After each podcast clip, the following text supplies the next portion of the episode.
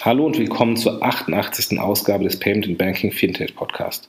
Auch diese Ausgabe wieder eine Keynote von der Payment Exchange Konferenz, die letzte Woche in Berlin stattfand. Wir hatten ja schon in Folge 87 die Keynote von Arnulf Käse zum Thema Zukunft im Bezahlen. Jetzt die Keynote von Florian Heinemann, Partner von Project A Ventures, der über die Zukunft des E-Commerce eine Stunde referieren wird. Und wir machen auch jetzt weiter mit etwas Verzögerung, was nicht schlimm ist. Und zwar kommen wir jetzt zur zweiten Präsentation äh, von heute. Florian Heinemann ähm, war Geschäftsführer bei Rocket Internet, hatte an Top-Tarif, E-Darling und Zalando mitgearbeitet. Und Florian wird uns jetzt in den nächsten Minuten etwas über das Thema Investitionen im Commerce, im digitalen Commerce äh, erzählen. Und ich kann einfach nur sagen, die Bühne ist dir. Vielen Dank.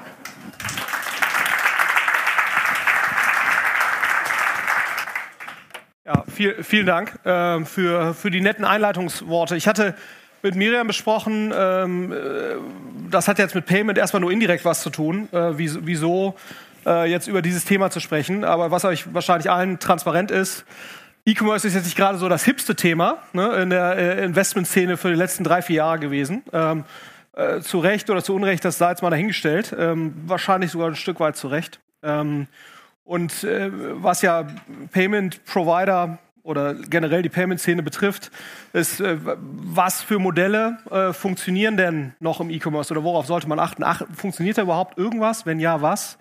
Und was sind so ein Stück weit die, die Faktoren, auf die wir ähm, achten dabei? Das ist jetzt ein bisschen erdnäher als das, was Arnulf gerade erzählte. Ich habe so ein bisschen was auf Twitter gelesen.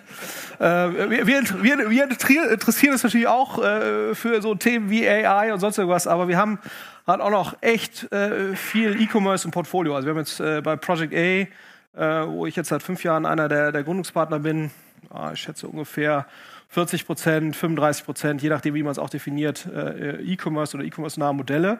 Äh, also nicht so viel, wie man eigentlich meinen sollte. Viele denken bei uns irgendwie, wir hätten 100 Prozent E-Commerce. Das stimmt, das stimmt so nicht. Aber das ist schon noch ein Thema, was uns, was uns sehr interessiert. Haben ja auch, äh, genau wie ihr auch, für die Otto Group als, als sagen wir, ganz wesentlichen Shareholder oder Shareholder kann man bei einem Fonds nicht sagen, eher Investor ähm, mit dabei. Das heißt, das Thema Commerce und, und was sich da so drumherum bewegt, ist, ist schon wichtig für uns. Ähm, und insofern würde ich gerne einmal ein bisschen darüber sprechen, was sind so die Faktoren, worauf wir da achten und was sind die Modelle, die wir in Zukunft noch sehen. Ich würde das gerne folgendermaßen aufziehen. Ich habe ähm, so drei Teile äh, mir, mir überlegt jetzt hier für die, für die Präsentation. Das eine ist, dass ich einmal noch mal ein bisschen auf die, die zugrunde liegenden Trends eingehe, die aus meiner Sicht insbesondere aus, aus dem Marketing oder aus dem Kundenzugang resultieren und die diese Modelle sehr stark beeinflussen. Weil ich glaube, die sind sehr wichtig, äh, einmal verstanden zu haben, um beurteilen zu können, was eigentlich noch Sinn macht, um dann ein Stück weit äh, einmal abstrakt und dann ziemlich konkret auch an Geschäftsmodellen herzuleiten, was folgt daraus, was eigentlich noch Sinn macht. Ähm, weil ich glaube, genauso muss sich natürlich jeder Payment Provider oder jemand, der in diesem Bereich unterwegs ist, überlegen, auf welche Art von Kunden setzt er äh, und was sind sagen wir, die, die Themen, wo man investiert und wo man eben nicht investiert, äh, eben auch in, in eine Kundenbeziehung. Ähm, wenn ich jetzt diesen Klicker, da ist er. Genau. Also, deswegen äh, geht's los mit dem Thema, was sind so die Trends, die ich sehe. Und das habe ich jetzt mal ein paar Glaubensgrundsätze genannt. Woran, woran glauben wir äh, bei, bei Project A? Ähm, und ich versuche auch so ein bisschen herzuleiten, warum, äh, insbesondere in diesem transaktionalen Bereich. Also wenn ich von E-Commerce rede, dann würde ich da den gesamten transaktionalen Bereich mit einbeziehen. Transaktionaler Bereich wäre also nicht nur, wo physische Ware bewegt wird, sondern generell, wo Kunden versucht wird, wird systematisch Kunden in eine Ersttransaktion zu bewegen und dann eben zu Folgetransaktionen äh, äh, zu bringen und das idealerweise äh, zu geringeren Kosten. Und die Glaubensgrundsätze, die ich jetzt hier formuliere, äh, beziehen sich so ein bisschen auf diesen Bereich. Ähm, erster Glaubensgrundsatz, und ich glaube, das hat ein paar Implikationen äh, äh, in, in Richtung Marketing und dann eben auch in Richtung, welche Modelle eigentlich noch funktionieren.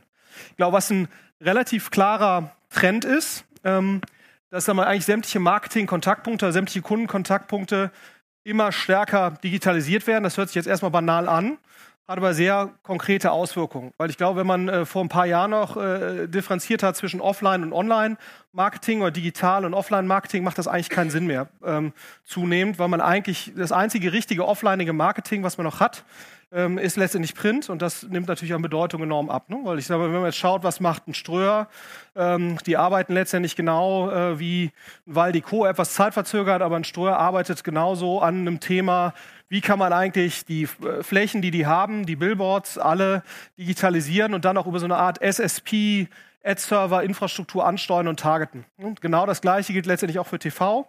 Also äh, hier in Berlin ist es eigentlich äh, schon recht flächendeckend, eigentlich auch in allen anderen großen äh, Städten zunehmend, dass einfach das TV-Signal IP-basiert ist. Das heißt, eigentlich gibt es keinen Grund mehr, dass wir alle das gleiche TV-Signal äh, oder die gleichen Spots äh, sehen. Ne? Also die Infrastruktur ist nicht mehr besonders weit davon weg, dass man letztendlich für jeden von uns individualisierte TV-Spots zeigen kann.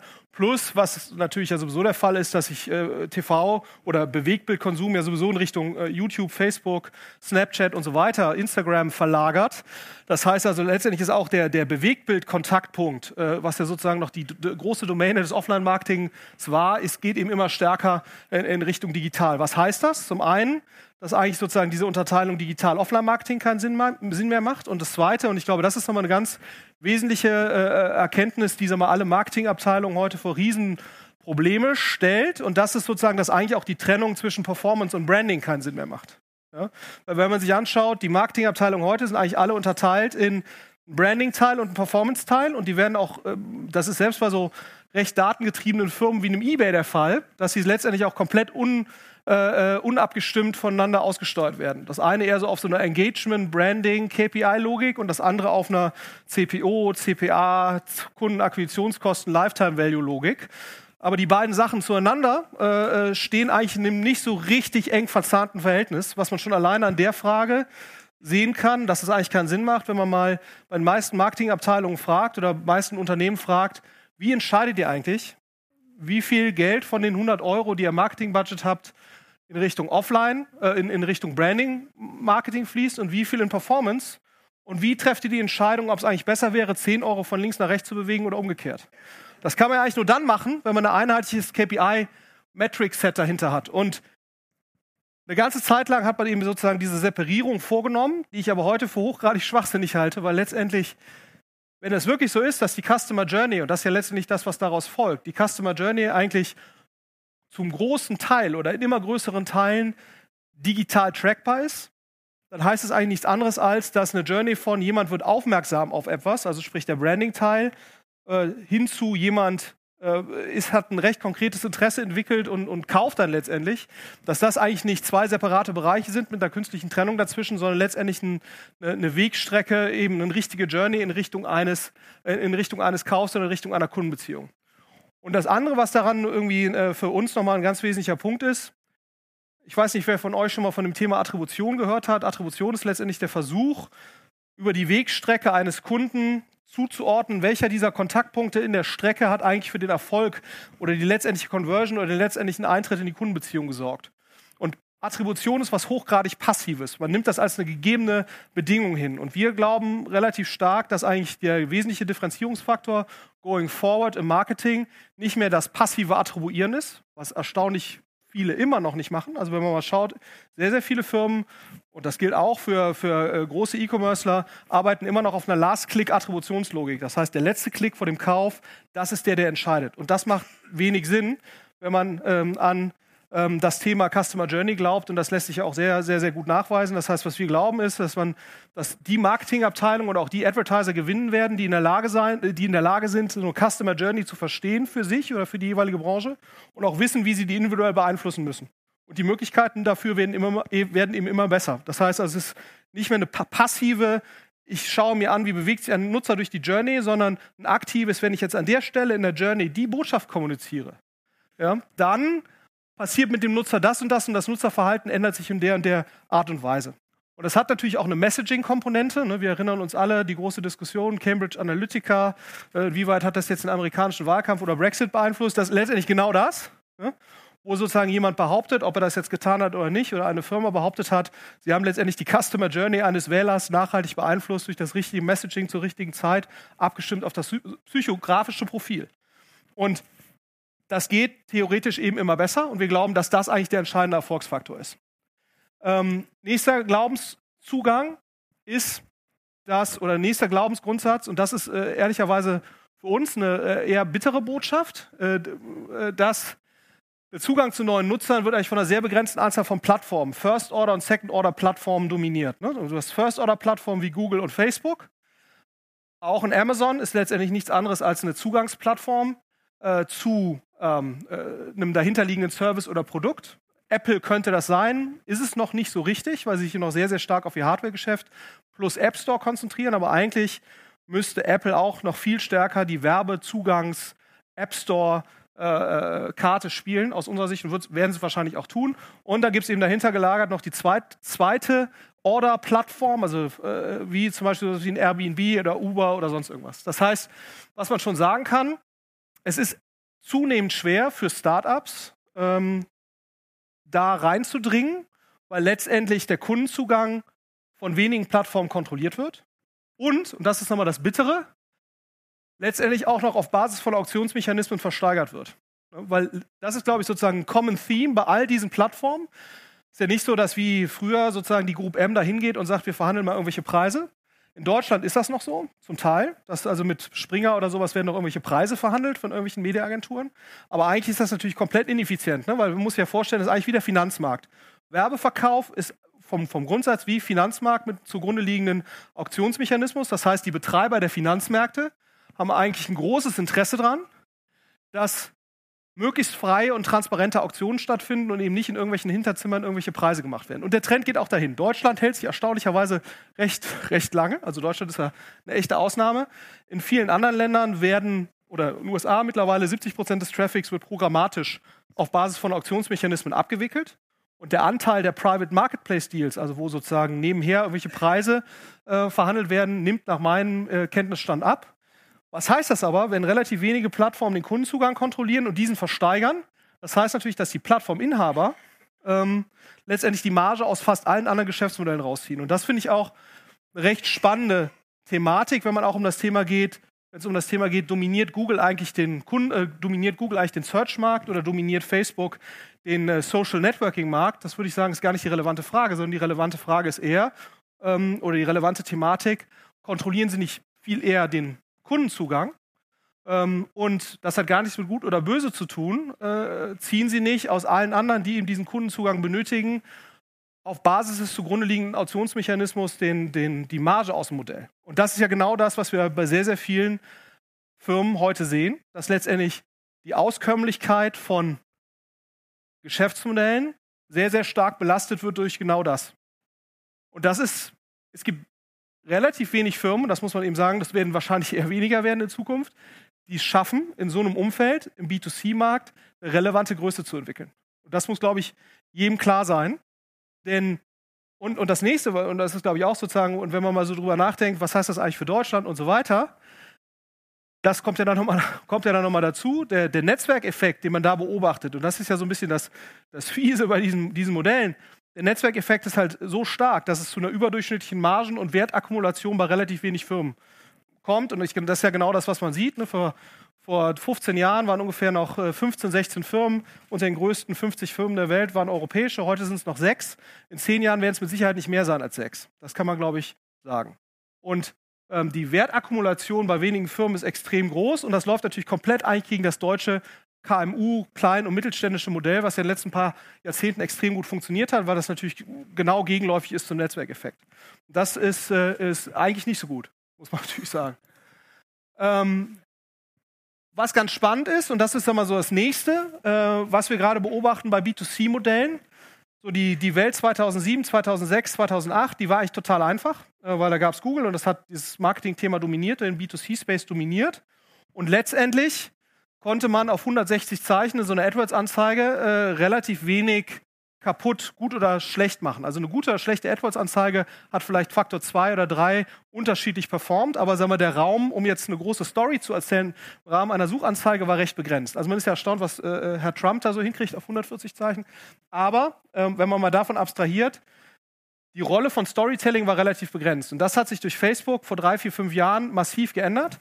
Das heißt also, eine der wesentlichen Fähigkeiten, die wir heute sehen bei Firmen, die es schaffen, ist, dass sie eben in der Lage sind, ein systematisches Storytelling äh, in irgendeiner Form in der Firma zu verankern und eben, weil die Botschaften, die man auf Facebook erzielen kann, über Sponsored Posts, über solche Sachen wie Outbrain und so weiter, haben enorm an Bedeutung gewonnen. Und die Schwierigkeit dabei ist eben, man braucht letztendlich eine Art systematische oder skalierbare Kreativität. Und das ist ja genau das, wo auch sag mal, die Publisher ein großes Problem mit haben, ne, Springers und so weiter. Wie schaffen sie es, Journalisten dazu zu bringen, datengetrieben Journalismus zu betreiben im Sinne von einer Erhöhung des äh, Customer Engagements? Und genau dieselbe Thematik hast du hier auch. Und die Schwierigkeit, und das ist aber auch eine Sache, auf die wir sehr stark achten, haben die Firmen aus unserer Sicht das Potenzial, dieses Zusammenspiel von einer sehr starken qualitativen Orientierung auf der einen Seite im Sinne eines Storytellings und einer sehr stark quantitativen Orientierung im Sinne eines sehr konsequenten Aussteuerns entlang von Performance-KPIs, werden die in der Lage sein, das übereinander zu bringen. Und das können relativ wenig Firmen. Wenn ihr mal hinschaut, die meisten Firmen haben eine sehr starke quantitative Orientierung oder eine sehr stark qualitative Orientierung. Die ganzen Markenhersteller eher letzteres. Und eigentlich braucht man beides. Und das ist so ein bisschen das, das Hässliche. Was folgt daraus auf einem gewissen, gewissen Abstraktionsniveau? Was sind sagen wir, die Themen, wo wir sagen würden, da hat E-Commerce eine Chance sozusagen oder was muss gegeben sein, damit E-Commerce-Unternehmen oder transaktionale Unternehmen eigentlich eine Chance haben, in so einer Welt zu existieren, weil mittelfristig zu existieren. Ähm, und ich glaube, das ist immer so ein, so ein Thema. Man sieht relativ viel Arbitrage-Themen. Man sieht auch gerade, ich weiß nicht, wer das, wer das von euch verfolgt, es gibt mittlerweile 1000 ähm, E-Commerce Kleinsthändler, die auf eBay, da, von Kleinsthändler kann man eigentlich gar nicht mehr sprechen, die mehr als eine Million Euro Umsatz auf eBay im letzten Jahr gemacht haben, allein in Deutschland.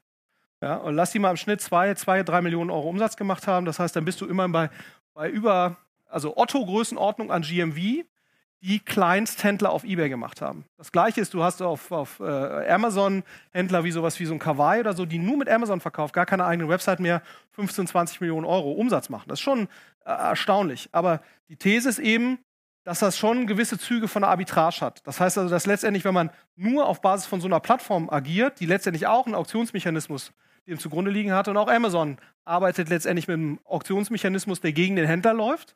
Das ist nicht eine direkte Preiserhöhung oder ein direktes Versteigern von Positionen, aber natürlich ein indirektes über Preissetzung und über Marketingaufwendungen, die betrieben werden müssen, um innerhalb von Amazon eine gute Position zu haben. Also Amazon macht mittlerweile über 2 Milliarden Dollar Umsatz mit Marketingleistung, also mit äh, einem Deckungsbeitrag von ungefähr 50 Prozent dahinter. Muss man schon ziemlich viel Ware handeln, um eine Milliarde Deckungsbeitrag zu machen.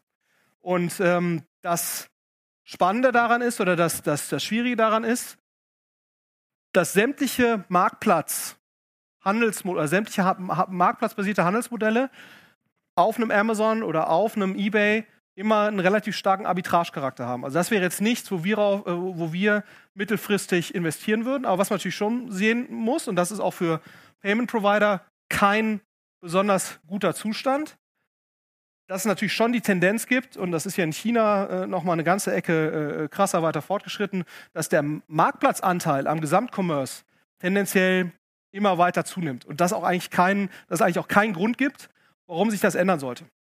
In China ist die Marktplatzdominanz noch mal höher als in, äh, als, als in Europa oder auch in den USA. Aber die Tendenz ist hier eigentlich die gleiche. Und das ist natürlich keine new, Good News für unabhängige Payment Provider. Ne? Weil sag mal, es gibt halt Alipay und so weiter. Äh, die werden sich das, das Payment-Thema nicht, nicht vom Brot nehmen lassen. Kleiner Unterschied äh, sicherlich. Und da bin ich mal gespannt, wie das hier weitergeht mit diesen ganzen marktplatzbasierten Modellen. Ein T-Mall, also Alibaba letztendlich, ist deutlich freundlicher oder deutlich durchlässiger, was direktes Eingehen von Kundenbeziehungen angeht. Und Amazon blockt das sehr stark ab. eBay blockt das nicht so stark ab, dass man also sozusagen, wenn man als Händler auf eBay verkauft, auch direkten Kundenkontakt aufbaut. Das ist aber, glaube ich, jetzt nicht absichtlich oder großzügig, sondern das ist einfach, eBay ist einfach nicht mehr so richtig gut gemanagt. ähm, Amazon checkt das halt. So, und das ist natürlich äh, ein Problem. Ähm, und da muss man sich halt schon fragen, wie nachhaltig sind solche Modelle. Und ich glaube, sozusagen 10, 15 Millionen Euro kann man da sicherlich mit verdienen. Kann man da einen 500 Millionen oder eine Milliarde E-Commercer drauf bauen, der nachhaltig existiert? Weiß ich jetzt nicht. Und das ist natürlich auch für die ganzen Markenhersteller ein massives Problem, weil ein Trend, den man gleichzeitig sieht in diesem ganzen E-Commerce-Markt, die Markenhersteller müssen ja eigentlich, in so einer Welt müssen Markenhersteller in direkte Kundenbeziehungen gehen. Das ist völlig klar. Weil Markenhersteller werden von zwei Seiten verlieren. Ne? Zum einen werden sie durch den Auktionsmechanismus der Marktplätze verlieren und zum anderen werden sie verlieren durch Eigenmarken. Und das ist ja auch genau der Trend, den man jetzt sieht. Amazon hat ja angefangen mit Elektronik und jetzt vor zwei, drei Jahren sehr massiv mit Mode und jetzt eigentlich mit vielen anderen Sachen auch. Und wenn man sich mal anguckt, nur mal so ein Beispiel, wie hoch jetzt mittlerweile in so einer Kategorie wie Batterien der Anteil der Eigenmarke von Amazon ist, über 30, 40 Prozent innerhalb von zwei, drei Jahren. So, das heißt, wenn Sie Hersteller sind von irgendwas, was eigentlich keinen interessiert, Batterien, Glühbirnen, irgendwie sowas, dann ähm, ist es, glaube ich, sehr, sehr schwer. Und ich glaube, viele Markenhersteller heute überschätzen dramatisch den langfristigen Wert ihrer Marke. Oder die langfristige Bedeutung ihrer Marke ähm, in so einer handelsbasierten Welt.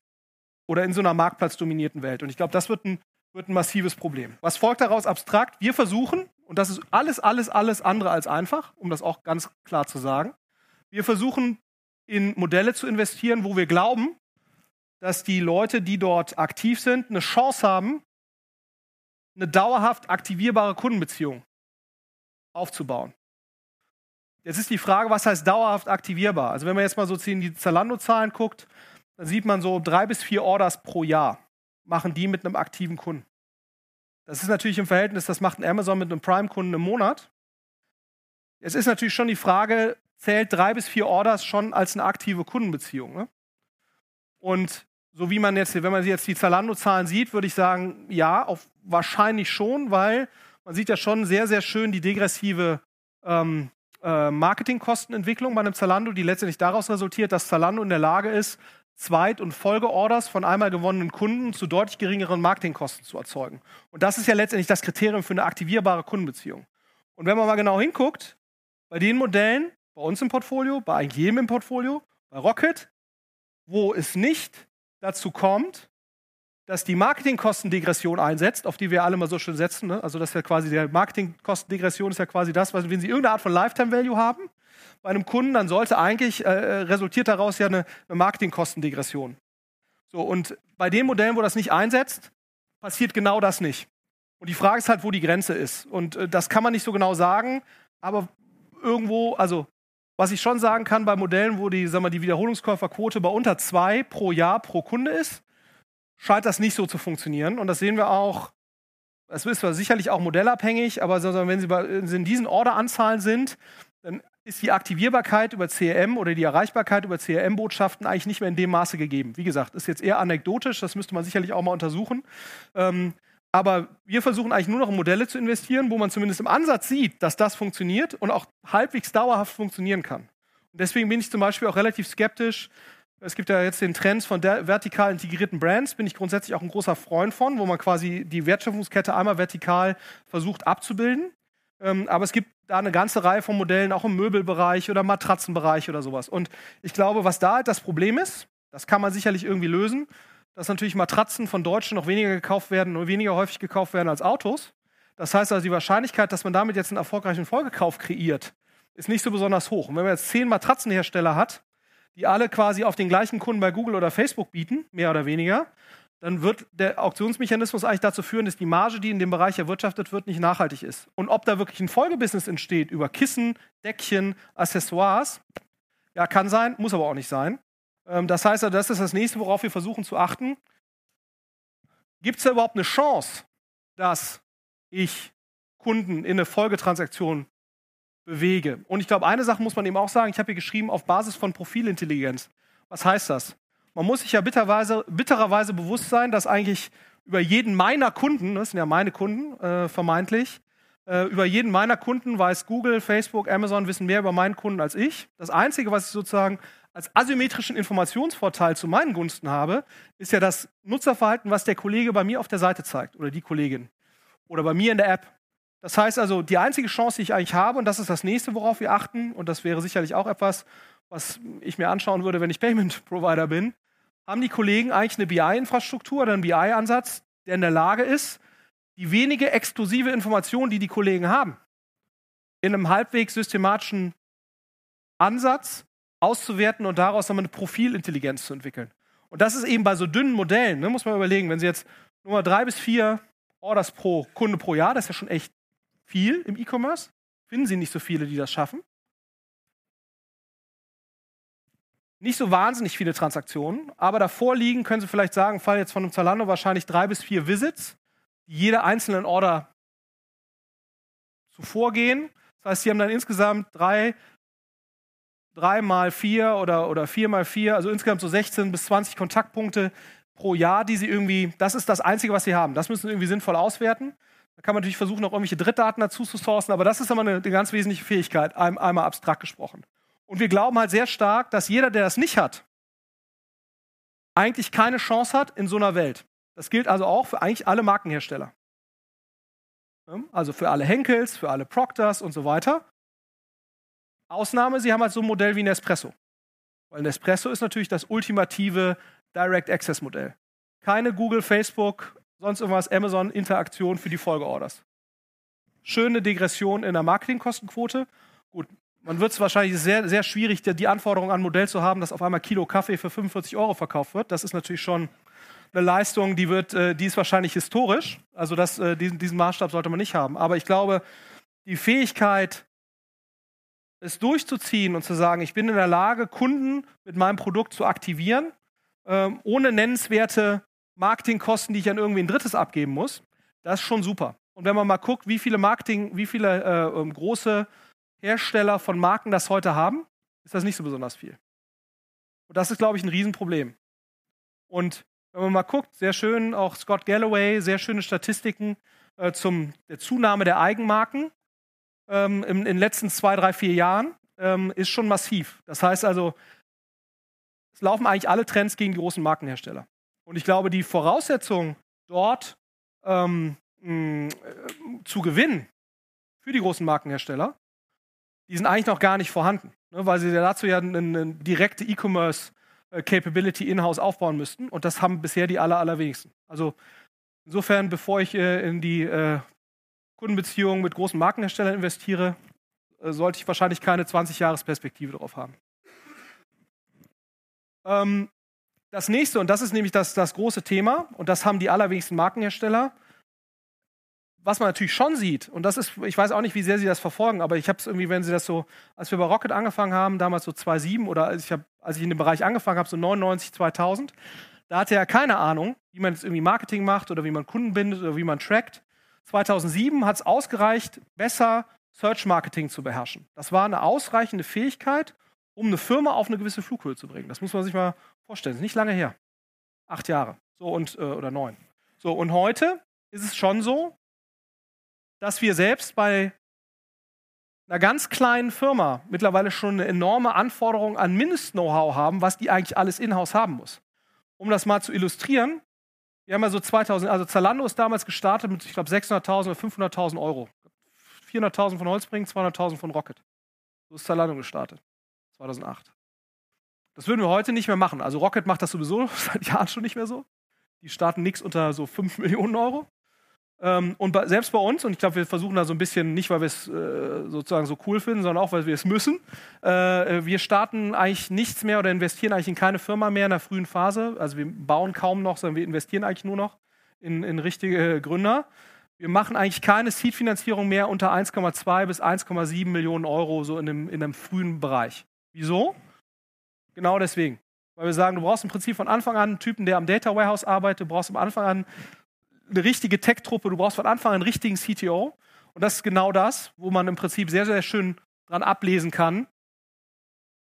Das frühzeitig zu implementieren, ist mittlerweile absolut überlebenswichtig. Und ich glaube, viele Markenhersteller zum Beispiel haben genau das nicht. Ähm, und selbst wenn man das alles hat, heißt es ja noch lange nicht, dass das ähm, passt. Was folgt daraus? Ganz konkret. Was sind so Modelle, wo wir sagen, da investieren wir jetzt heute noch, auch im E-Commerce-Bereich oder da geben wir noch Folgefinanzierung. Ne? Bei äh, Arnulf kennt das. Die große Frage ist ja nicht mal nur, mache ich ein initiales Investment, sondern man ist ja dann quasi mit so einer Firma über sechs bis zehn, zwölf Jahre verheiratet. Und die Frage stellt, und das Blöde ist ja auch, die werden ja nicht profitabel so schnell. Zalando übrigens, weiß nicht, wer das verfolgt hat, äh, gerade Cash Break Even äh, verkündet nach neun Jahren. Was heißt das? Von den 500 oder sowas, die reingeflossen sind, die sind jetzt wieder zurückgeflossen in Form von EBIT nach neun Jahren. Ja, also das, was immer sozusagen, also von Unternehmenswert reden wir da gar nicht, sondern reden wir nur Cash rein, Cash raus. Und das ist schon enorm schnell nach neun Jahren. Ähm, normalerweise haben wir aber immer das Problem, wir investieren irgendwo initial und die nächsten sechs oder in einem E-Commerce-Bereich mindestens vier, sechs Jahre ist das Ding halt nicht profitabel. Das muss immer wieder nachschießen. Und, und die Frage bei diesen Folgerunden, die wir uns auch immer stellen, ist das ein Modell, wo wir heute noch investieren würden? Und deswegen ist das nicht nur für initiale Investments, die wir heute noch machen würden, sondern auch die Frage, sind das Modelle, wo wir noch mal eine Folgerunde machen würden, weil wir halt glauben, dass die eine nachhaltige Existenzberechtigung haben. Und ähm, ein Modell, wo wir sehr stark drauf setzen, das ist jetzt ein bisschen abstrakt formuliert, ähm, aber das ist eine relativ große Gruppe von äh, Unternehmen. Wir haben so vor drei, vier Jahren angefangen, äh, in Infrastruktur-Startups zu investieren. Das kann Marketingtechnologie sein, das kann sowas sein wie Spryker, also unser äh, altes Shopsystem, was wir quasi ausgegründet haben, gesagt haben, das stellen wir Dritten zur Verfügung, weil es einen gewissen Ansatz gibt, der irgendwie für, für einige äh, Leute Sinn macht. Das kann theoretisch ein Payment Provider sein. Wir würden jetzt nicht in Payment Provider investieren, weil wir keine Ahnung von Payment haben, aber ähm, theoretisch wäre das auch sowas, weil wir halt sagen, Zalando und natürlich Amazon nochmal in viel stärkerem Maße treibt den Sophistizierungsgrad, den sie eigentlich brauchen, um als transaktionales Geschäft irgendwie halbwegs erfolgreich zu sein, immer weiter nach oben durch, durch ihre eigene Innovationsgeschwindigkeit. Ähm, man muss halt echt schon so aufgestellt sein wie so ein About You, und da reden wir ja von einem massiven Investment von einer Otto-Gruppe, um da mitspielen zu können ähm, in, in, dem Bereich. Ähm, und die meisten Firmen werden das eben nicht tun oder die meisten Firmen werden das nicht können. Das heißt, sie werden auf Drittinfrastruktur zurückgreifen müssen, um sagen wir, auf 70, 80 Prozent dieses Niveau zu kommen, dieses Niveaus zu kommen, dann hoffen, dass es reicht. Und ich glaube, das ist auch sozusagen die, die Perspektive für die, Marke, für, die, für die Markenhersteller. Die müssen eigentlich auch ein Direct-to-Consumer-Geschäftsmodell entwickeln, was ja auch häufig auch damit einhergeht, dass sie eben ihr Geschäftsmodell nicht nur sozusagen elektrifizieren müssen, wie jetzt irgendwie Matthias Schraer sagen würde, sondern häufig ja auch das Inventory anpassen müssen, ähm, weil sozusagen es ja keinen Sinn macht, jetzt irgendwelche Getränkeflaschen für 2 Euro durch die Gegend zu schicken. Das heißt, da muss man im Prinzip auch Bundles oder so wie Nespresso anfangen, Kilo Kaffee für 45 Euro zu verkaufen, damit es im E-Commerce eben funktioniert. Äh, und wir haben im Prinzip für uns gesagt, Leute, die Probleme lösen oder Startups, die Probleme lösen von diesen Direct-to-Consumer-Versuchen von größeren Unternehmen, infrastruktureller Art, da würden wir weiter investieren, das tun wir auch. Also das kann sein virtuelle Logistikprovider, relativ viel im Bereich Marketingtechnologie. Deswegen aber gerade wegen des Bereichs Marketingtechnologie EdTech, das ist ja eigentlich ein Herzensthema für mich, da habe ich nur gesagt, nur weil Unternehmen eine Existenzberechtigung haben, weil sie ein Problem lösen, heißt das noch lange nicht, dass sie eine nachhaltige Monetarisierungsmöglichkeit haben. Und das ist, glaube ich, auch nochmal etwas, was man sich genau anschauen muss. Äh, was wir halt regelmäßig feststellen, das ist auch im EdTech-Bereich das große Problem. Wenn Sie jetzt ein Tracking-Anbieter sind und sie machen eine Top-Lösung, aber dann kommt Google Analytics und es wird quasi kostenlos angeboten und die machen mit 500 Leuten äh, äh, eine Entwicklung, dann haben sie natürlich eine relativ schwere Karten, da eine nachhaltige Monetarisierung drauf zu erzielen. Das ist bei vielen AdTech-Modellen der Fall. Ich weiß nicht, wer die Firma Marin von Ihnen kennt, ist, oder wer von euch kennt, ist ein sehr schönes Beispiel. Die machen eigentlich ein echt gutes Bitmanagement-Tool. Also echt völlig in Ordnung. Damit kann man Google AdWords-Anzeigen aussteuern. Börsennotiertes Unternehmen, sind vor vier Jahren in die Börse gegangen. Ähm, jetzt vielleicht noch so 250 Millionen Dollar wert ähm, Situation wie folgt: Verwalten 6 Milliarden Dollar an Adspend, nur mal so zur Orientierung, das ist deutlich, deutlich mehr als der gesamte deutsche Adspend im AdWords-Bereich. Machen 120 Millionen Umsatz und 30 Millionen Verlust.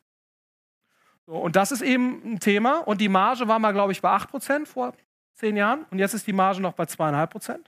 Wieso ist das so? Weil Google ein Tool anbietet, was denselben Kram macht, aber quasi für nichts. Ne? So, und das ist eben so immer das Problem bei diesen Infrastrukturthemen. Man muss sich halt immer genau angucken, dieses Infrastrukturthema, was da gelöst wird, wird das nicht gegebenenfalls auch durch irgendein Seitenbusiness von einem Google oder von einem Facebook gelöst und dann quasi verschenkt. Und das hat eigentlich den AdTech-Bereich zu einem extrem schwierigen Investitionsfeld werden lassen. Also wir investieren eigentlich heute nur noch in Modelle, wo wir sagen, das sind Sachen, die stärken den Advertiser, also den, der da oder den, den, den E-Commercer beim Aufbau seines eigenen Datenschatzes und es stärkt diesen E-Commercer in der Form, dass es ihm hilft, einen eigenen proprietären Datenschatz plattformübergreifend, also Google, Facebook und so weiter, übergreifend aufzubauen, weil das ist eigentlich die einzige nachhaltige Positionierung, die ich noch sehe, solange man daran glaubt, dass es mehrere von diesen Plattformen geben wird. Und davon kann man, glaube ich, mal ausgehen. So, aber deswegen ist das vermeintlich ein sehr attraktives Feld, weil natürlich alle diese Probleme lösen müssen und alle einen massiven Innovationsdruck kriegen und eigentlich nicht wissen, was sie tun sollen. So funktionieren ja auch letztendlich die Marketing-Clouds, die ja das Versprechen haben, lieber Advertiser, wir lösen das Marketing-Thema für dich. Und das halte ich für sehr problematisch, weil viele von den Infrastrukturanbietern aus meiner Sicht eben nicht einen eigenen Kompetenzaufbau bei ähm, Advertisern oder eben bei, bei größeren E-Commercern äh, äh verhindern können oder verhin äh, ersetzen können. Und ich glaube, das ist so ein bisschen der Fehlschluss, den auch viele Infrastrukturprovider äh, geben, die sagen, wenn du uns einsetzt, lösen wir dir das Problem auf Zalando oder Amazon-Niveau. Und das halte ich für falsch. Ich glaube nicht, dass das realistisch ist. Aber trotzdem ist das ein interessantes Investitionsfeld. Das nächste Thema, was ich äh, äh aufgemacht habe, äh, worüber wir ja schon gesprochen haben, sind äh, Digitally Native Vertical Brands. Was, äh, was verbirgt sich hinter diesem Buzzword? Letztendlich vertikal integrierte Hersteller von irgendwas, Nahrungsergänzungsmitteln, ähm, sehr erfolgreich auch sowas wie Bonobos im, im, Klamottenbereich oder Warby Parker, die es geschafft haben. Das ist schon schlau. Also wenn man mal guckt, Warby Parker, würde man auch sagen, boah, Brille, schwierig, aber Warby Parker hat es halt geschafft, eine Brille zu einem Accessoire down zu graden und dadurch eine Wiederholungskaufwahrscheinlichkeit oder Wiederholungs- äh, oder Kauffrequenz von zwei bis drei pro Jahr zu erzeugen. Ja? Plus eine relativ hohe Marge natürlich in diesem Brillenbereich, äh, weil eine Brille kostet halt in der Herstellung erstaunlich wenig Geld. Das heißt, das ist, ähm, ähm, äh, ist dann eigentlich noch ein ganz guter Bereich.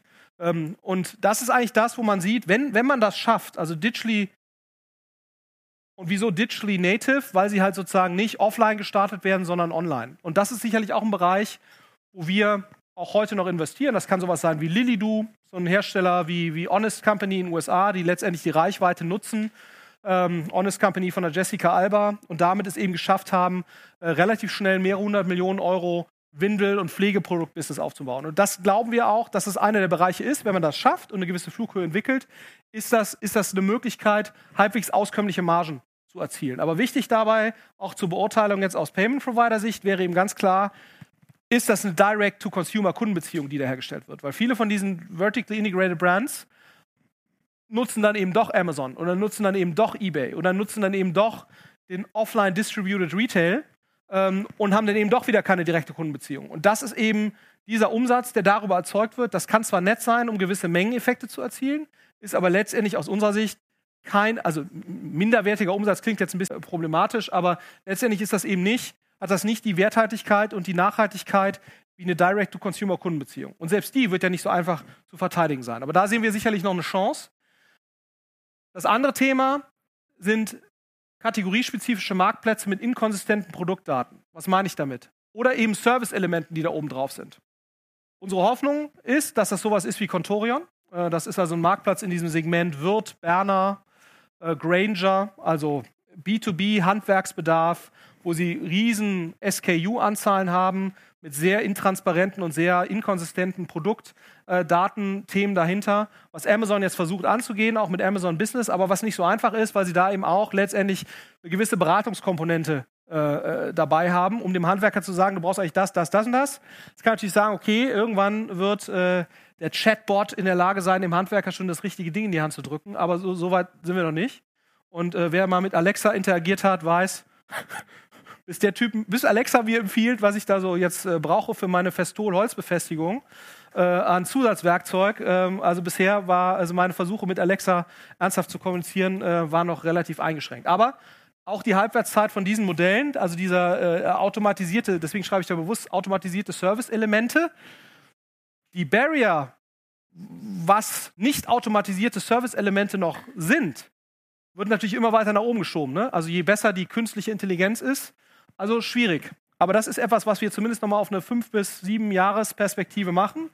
Letztes Ding, was man schon noch machen kann, wenn man richtig viel Geld hat, ist eben sozusagen sowas jetzt wie So Plus äh, äh für den, was ja So Plus für den, den Tiermarkt versucht.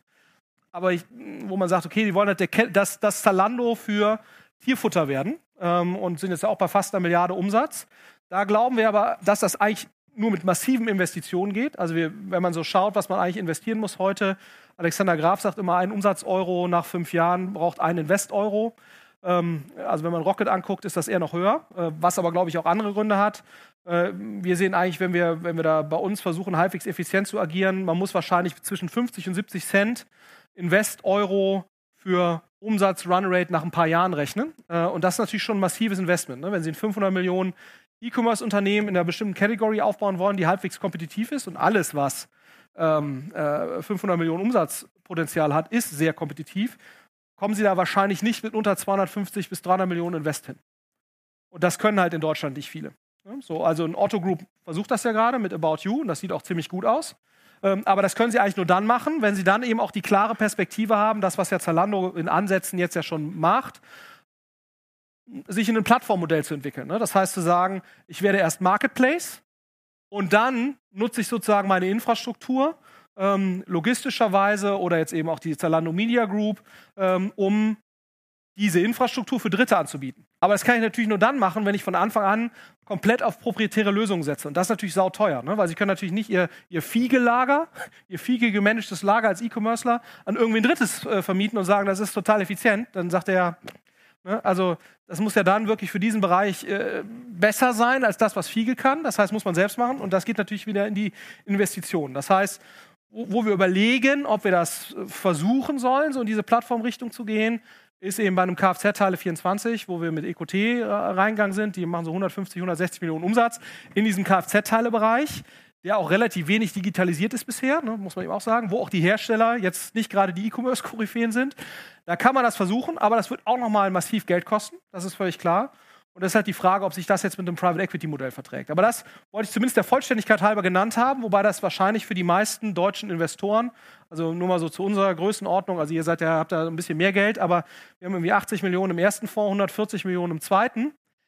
Das sind jetzt nicht die Größenordnungen, mit denen man sowas vorantreibt, wenn man sagt, man will eigentlich ein Portfolio von 25, 30 Unternehmen haben. Ne? So, das ist so, und das ist eben so ein bisschen die Schwierigkeit. Das heißt also, aus Deutschland so ein Modell zu starten, also das ist sowieso schon extrem risikoreich, aber das kann man eigentlich nur, und mich wundert auch, dass das so wenige machen. Ne? Eine Otto Group kann das und versucht das ja auch, äh, weil sie eben die Kapitalstärke hat, aber viele andere größere Unternehmen müssten das eigentlich versuchen. Also ein Wirt müsste das machen, ähm, äh, weil sie sicherlich auch in dem Bereich eine, eine, sehr, sehr gute Chance hätten, ähm, machen das aber nicht so richtig und wird sicherlich auch noch diverse andere Kategorien. Fressnapf müsste das auch machen aber lässt sich eigentlich von Zooplus äh, äh, da relativ gut vorführen. Was nicht den Grund hat, dass Thorsten Töller nicht genug Geld hätte, sondern äh, welche Gründe auch immer es hat. Ja, so. Ähm, kann er selbst sich überlegen. Aber das ist sozusagen deswegen. Also die reichen Familienunternehmen könnten das, aber es würde wahrscheinlich ähnliche Investitionen erfordern, wie halt eine Otto Group prozentual investiert. Ähm, und das schon echt viel. Also wenn man sich anguckt, was die insgesamt in das äh, digitale Thema investieren, ist das massiv. Und da ist, selbst da ist ja die Frage, ob es reicht. Ne? Aber ich glaube, es, es, hilft ja nichts. Es ist ja letztendlich alternativlos. Aber das als Venture Capital Case ist, also das würden wir jetzt nicht nochmal machen. Das äh, äh nennen wir immer, es klingt schön, ist aber eigentlich hässlich, Bridge to Nowhere. Weil wir quasi sagen, damit, damit starten wir dann und dann stehen wir irgendwie nach anderthalb Jahren da und denken, boah, es war jetzt eigentlich ein guter Start so, aber schwierig dafür Folgeinvestoren zu finden. Ja, so ist das. Also ein kurzer kleiner Schwank aus dem Leben eines immer noch an E-Commerce glaubenden äh, Investoren. Vielen Dank.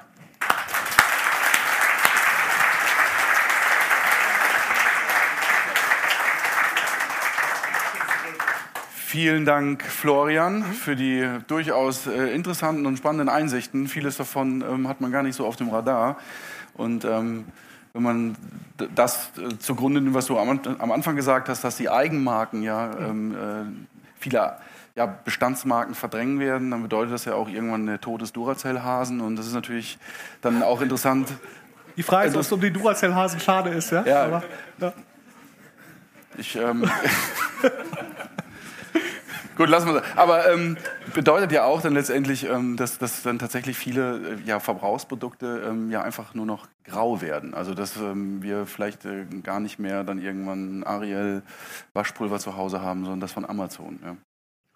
Also ich übertreibe ja immer ein bisschen. Ne? Das ist, ist äh, ich glaube, habe mal gelernt, Übertreibung macht anschaulich. Aber ich glaube sozusagen die, die Tendenz würde ich schon so sehen. Also weil ich meine, wenn Amazon, ich meine, das ist ja der, der Witz auch an Amazon Fresh, ne? deswegen würde mir das eigentlich am meisten Sorgen machen an, von allen äh, E-Commerce-Sachen, die sich so in den letzten paar Jahren entwickelt hat. Äh, was ist an Amazon Fresh so hässlich?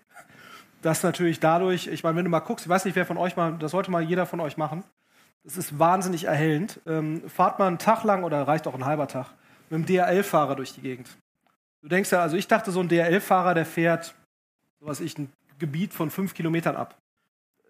DHL-Fahrer, der fährt irgendwie zwei Straßen in Berlin lang und dann ist er einen Tag beschäftigt, weil in jedem Haus sieben, acht Pakete. So, und jetzt überleg dir mal Amazon mit Lebensmittellogistik, dann sinken die Stoppkosten auf, auf, so ein geringes Maß und die sind so oft bei den Leuten zu Hause, dass du dann natürlich einfach auch die, die Ariel-Sachen und so weiter einfach. Und muss man sagen, die Sachen sind ja gut. Ne? Also ich weiß nicht, wer so eine Amazon Basics Batterie mal, da merkst du jetzt keinen Unterschied. Nee.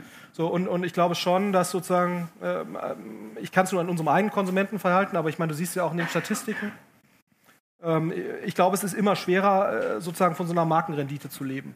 Ist, äh, wie gesagt, je emotionaler das ist, jetzt ein Adidas braucht vielleicht schon immer noch irgendwie, keine Ahnung, ob die jetzt Messi oder sonst irgendwas, aber ähm, Batterien oder irgendwelche, ja, also ich glaube schon.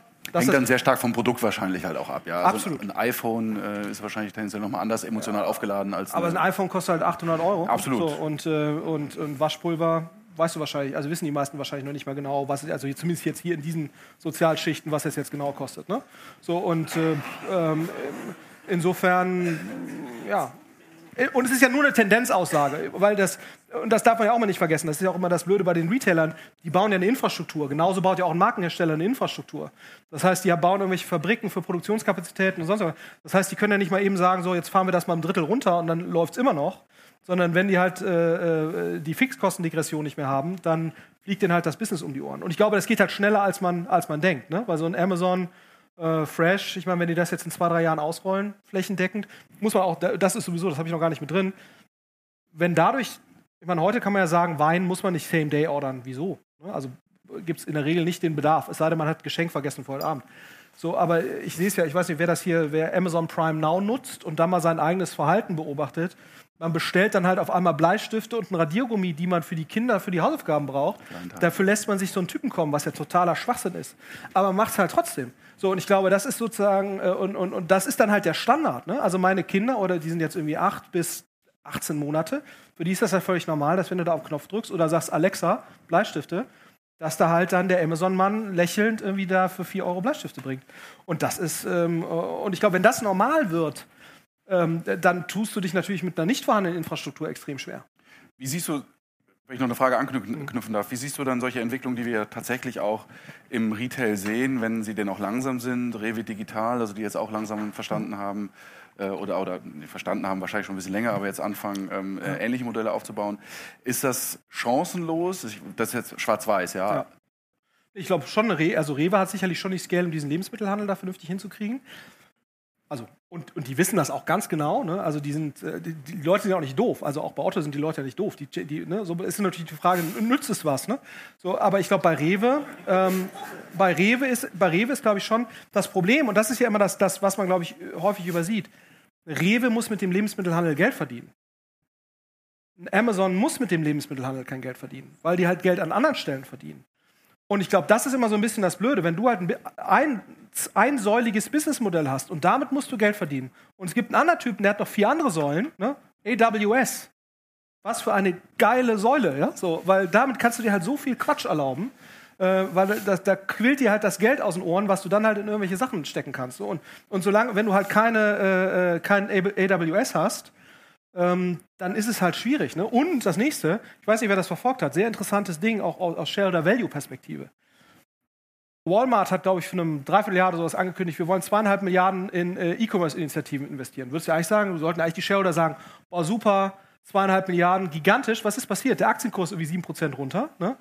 Und wieso? Weil natürlich die Aktionäre denken, oh, äh, meine Ausschüttung. Ne? So, das heißt, Jeff Bezos hat es natürlich auch brillant gemacht, weil er den Typen gesagt hat, pass mal auf, bei mir gibt es keine Ausschüttung. Ja? Und wenn ihr keinen Bock drauf habt, dann kauft auch eine andere Aktie.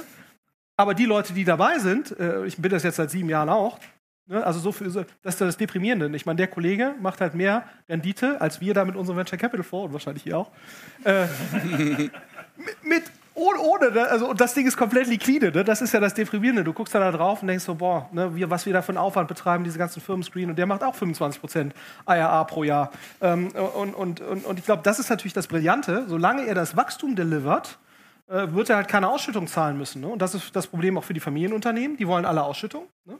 So, ähm, äh, und, und, und das ist natürlich eine geile Ausgangsposition. Also mehrsäuliges Businessmodell mit sehr, sehr viel Cashflow plus eine genügsame Aktionärstruktur, die im Prinzip sagt, Dividenden kriege ich hier nicht, aber dafür äh, halt einen echt äh, sauber laufenden Aktienkurs.